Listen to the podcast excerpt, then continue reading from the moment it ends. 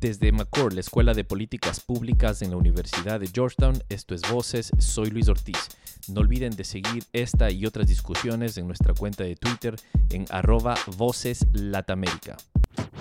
Hola con todos, soy Luis Ortiz. Hoy 11 de octubre vamos a conversar sobre Ecuador, vamos a enlazarnos con María Sol Borja, ella es periodista eh, escribe artículos en el Washington Post, escribe en el New York Times y es editora también del, del portal de eh, G eh, Ecuador.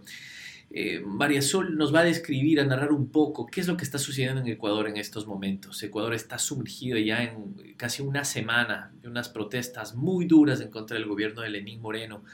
ella nos va a narrar qué es lo que desató esto, cuál es la situación, eh, en estos días para poder entender un poco más la situación que se ha desarrollado de manera muy rápida en Ecuador. Así que ahí va la entrevista. Eh, la semana pasada el eh, presidente Lenín Moreno anunció un paquete de medidas económicas.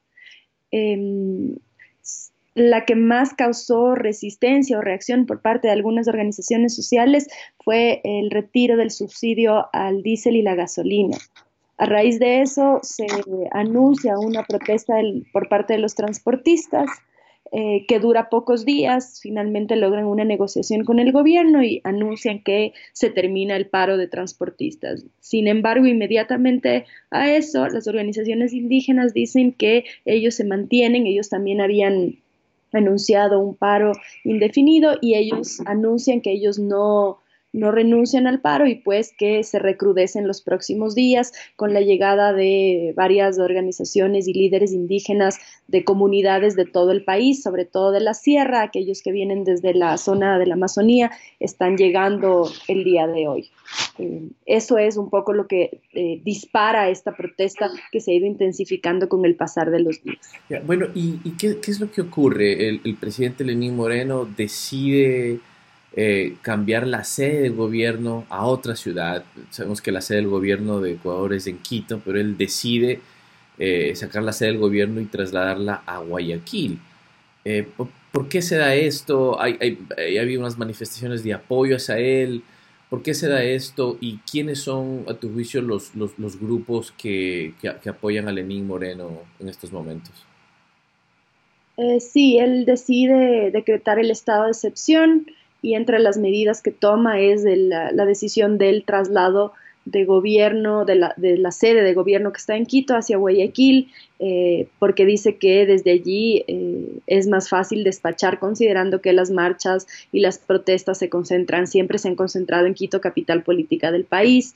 Además, hay un fuerte apoyo del sector empresarial hacia el gobierno de Lenín Moreno desde que hubo la ruptura con Rafael Correa, ha tenido como este apoyo de ciertos eh, sectores empresariales, sobre todo con base en Guayaquil, y quizá de alguna manera lo que estaba intentando era eh, dar un mensaje de que no se iba a impedir el, eh, el despacho el trabajo del gobierno a pesar de las protestas, considerando que hay un contexto además en el Ecuador de em, histórico en el que las protestas indígenas incluso han llegado a derrocar gobiernos. Entonces quizá estaba intentando enviar un mensaje preventivo para evitar lo que ha ocurrido eh, en otros gobiernos, que es el cerco al Palacio de Gobierno que termina con la caída de los presidentes. Ya.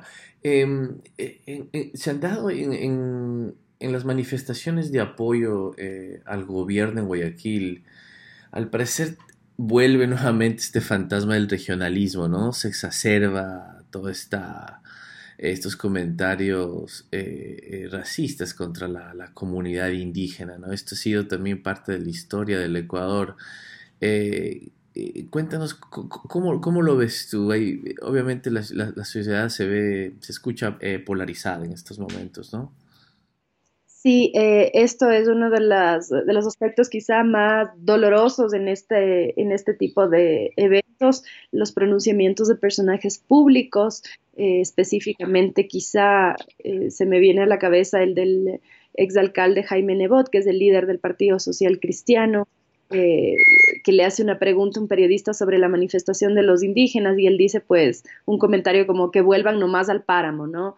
Y esto vuelve a, poner eh, en discusión o en evidencia eh, esta, estas áreas absolutamente regionalistas eh, como menospreciando a los indígenas, menospreciando sus luchas, que evidentemente vamos a reprochar aún más desde el eh, espectro periodístico cualquier demostración que tenga dejos de violencia o de vandalismo. Evidentemente, eso no está en cuestión. Sin embargo, no se puede analizar la lucha indígena desde ellos son los indígenas del páramo y nosotros somos los civilizados de la ciudad. Y eso es muy que se ha visto en varios líderes o eh, personajes públicos que dan su opinión con respecto a esto. Claro, por lo menos ese es el mensaje que quieren, que quieren asentar. Eh, eh, María Sol, una, en, cuanto a, los que están protestando este momento, ¿quiénes son? ¿Hay, hay, hay grupos que, se mantienen en, en las protestas aparte del sector indígena? Sí, eh, a ver, eh, hay, en los eh, días que yo he salido a cubrir las manifestaciones me he encontrado con diferentes organizaciones. Hay evidentemente como una mayor presencia o visibilidad de las organizaciones indígenas. sin embargo, es innegable que hay otras organizaciones. Ha habido, he podido yo conversar con organizaciones de trabajadores, ha habido estudiantes. hay también como un espectro de quizá los rezagos del correísmo también, y hay unas fuerzas de choque difíciles de identificar, que no se identifican con ningún grupo social, que dicen eh, nosotros venimos solos, pero están tapados las caras, tienen eh, varillas eh, de, metal con puntas que, evidentemente podrían causar mucho daño. He visto también personas con machetes y estas personas son difíciles de identificar, no, no se sabe uh, por qué están ahí, incluso intentos agresivos de tomarse ciertas instituciones, la, la, noche del martes me parece que fue este intento violento o de lunes de tomarse la Contraloría, um, durante la semana yo estaba cubriendo cerca del Parque El Arbolito donde estaban los líderes indígenas y hubo otro grupo de nuevo entrar a la Contraloría, pero había los líderes indígenas diciendo como, por favor, ellos no son de nuestro grupo, no nos mezclemos con la violencia, como tratando de desmarcarse. Claro, y, este, y este balance tan difícil que, siempre busca, no, no, solo en Ecuador, sino en general, y creo que en Latinoamérica, este balance tan difícil entre hacer respetar el imperio de la ley, pero también dar espacio a la protesta social, ¿no? Eh, hay imágenes que... Eh, que no, no, no, toma mucho para dar este juicio de valor que lo voy a hacer ahora, ¿no? Hay una, una, represión brutal en algunas de las imágenes y videos que se ve y también hay, hay eh, excesos de violencia de algunos sectores que, que protestan. ¿Cuál, cómo, cómo, ves tú eso? Eh, ya, ya se reportan algunos fallecidos. ¿Cómo ves tú la forma en que el gobierno está abordando esto, estas denuncias que hay sobre violaciones de derechos humanos? Me parece bien interesante esta observación que tú haces porque justamente ahí está el justo equilibrio tan difícil de alcanzar, ¿no? Eh, durante las protestas, de hecho ayer fue un ejemplo bastante claro, eh, este anuncio de los líderes indígenas de retener a los periodistas que estaban al interior de la Casa de la Cultura. Eh, nosotros estábamos en ese momento adentro, sin embargo, nosotros pudimos salir con facilidad de no hubo un intento de una persona eh, de retenernos, pero otro dijo que no, que los periodistas deben entrar y salir. Sin embargo, a otros colegas no les permitieron salir eh, y estuvieron retenidos ahí. Es el caso del colega de Teleamazonas que posteriormente fue agredido a la salida y le rompieron la cabeza con un piedrazo. Sí, terribles imágenes, sí.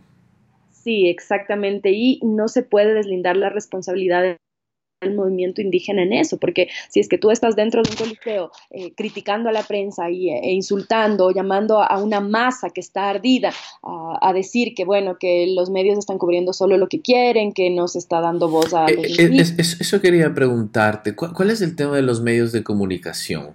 el, sector indígena ha sido muy, muy duro en estos días con la forma en que está cubriendo, pero también eh, tratamos de enlazarnos un poco para ver eh, los canales que son muy conocidos, ¿no? Voy a nombrar uno Teleamazonas, por ejemplo, y, realmente no había una cobertura sobre lo que, lo que está pasando. Eh, ¿cuál, es la situación y, por qué crees que ellos están tan molestos con la, con la prensa? Yo creo que hay dos temas eh, que no se puede dejar de lado. Por un lado, eh, los periodistas de los grandes medios han sido agredidos eh, reiteradamente durante estas manifestaciones, repetidamente por distintos manifestantes en distintos espacios. Hay alerta de fundamedios de más de 50 periodistas, me parece que estaba ya en 57, si es que no es más con lo que ocurrió ayer, periodistas insultados, golpeados.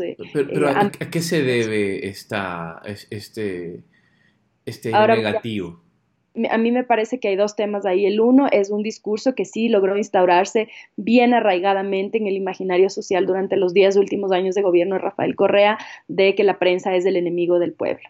Eh, ese discurso ha calado bastante bien y es fácil identificar, fácil entre comillas, em, identificar un enemigo determinado, ¿no? Es decir, ellos son los enemigos del pueblo. Entonces, por un lado eso. Y por otro lado, yo sí creo que hay un miedo por parte de las empresas mediáticas de la mínima posibilidad de que Rafael Correa o un gobierno correísta vuelva y termine de hacer lo que no terminó con respecto a la libertad de, medios, ¿no? la libertad de información o libertad de prensa.